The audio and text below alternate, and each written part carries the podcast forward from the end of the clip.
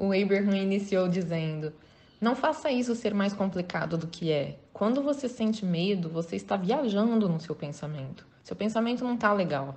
É simples assim. O seu pensamento não é válido comparado com o que o seu ser interior está vendo sobre a mesma situação. E isso é importante. Você pode se alinhar com todos os defensores do medo no planeta, que irão te fazer ter medo a respeito de todo tipo de assunto do mundo. Mas o que você quer fazer, o que você precisa fazer, o que você nasceu para fazer é se alinhar com a fonte. E quando você sente medo, isso significa que você não está alinhado. É simples assim. Esse pensamento não está alinhado com a fonte. Eu deveria continuar pensando um pensamento que não está alinhado com a fonte? Bom, algumas vezes vocês não conseguem não pensar porque a força do embalo que vocês pegaram é muito grande. Mas quando você dormir à noite, o embalo irá perder força. E quando você acordar pela manhã, você tem uma escolha. Você pode retomar o assunto e deixar com que pegue força novamente, ou pode deixar que se dissipe um pouco mais. Quando você sente preocupação, sente medo, o que isso te diz sobre o que a extensão da fonte dentro de você pensa sobre isso? Se o medo fica presente quando você está pensando em oposição à fonte, o que a fonte deve estar pensando sobre isso? A fonte sabe da sua estabilidade e do seu poder e da sua capacidade de resolver isso.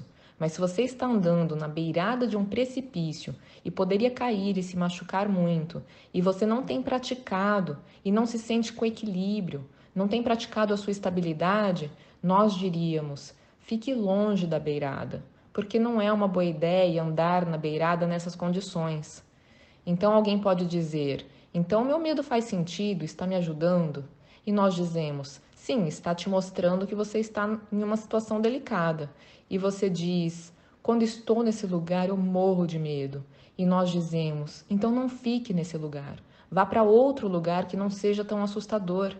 E é a mesma coisa a respeito dos pensamentos que você está pensando que estão te fazendo ficar com medo. Vá em outro lugar com seus pensamentos, que não te assuste tanto.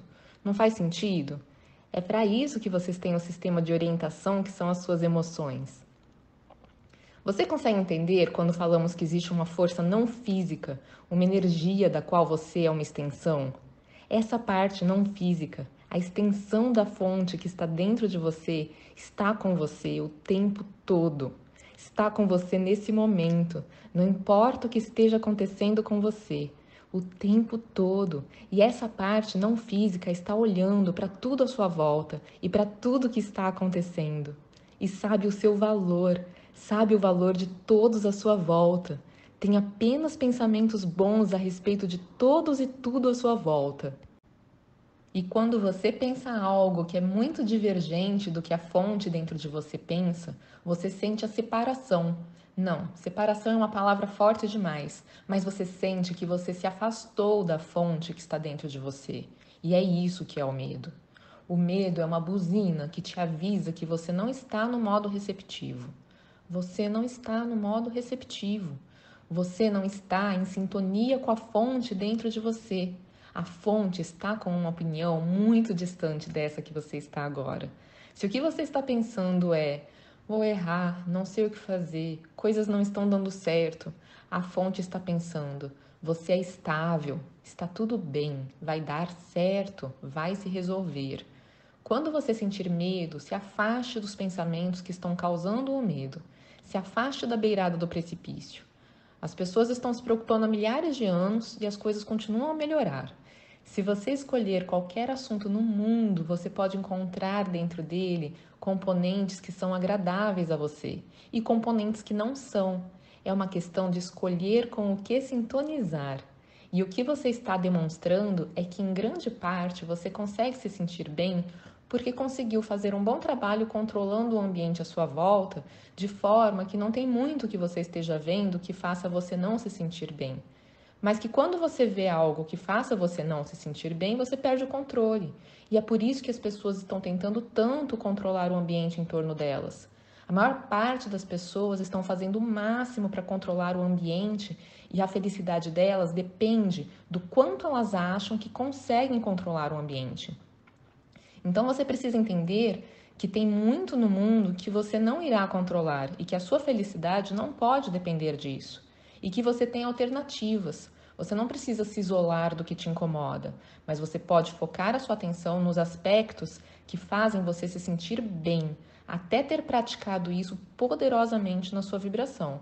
Então você precisa aprender a ir além de ter uma emoção apenas em resposta ao que você está observando mas usar o seu poder de focar no que você quer. Agora a Tânia falando. Você pode visualizar a situação sendo como você gostaria. E agora o Abraham. Você pode tentar encontrar um pensamento que traga um sentimento de alívio e depois um sentimento maior de alívio e assim por diante. Você precisa deixar que o controle do seu mundo seja a lei da atração e achar o seu lugar no mundo encontrando o pensamento que te ajude a se sentir melhor. Você pode estar estável e alinhado, não importa o que aconteça. Fixar no problema apenas te afasta das soluções. Então você precisa abrir mão de ter controle sobre o que está acontecendo com as calotas polares, mas ganhar controle sobre onde você foca a sua atenção para com isso mudar os seus pensamentos e a sua vibração, e isso irá trazer o mundo que você deseja.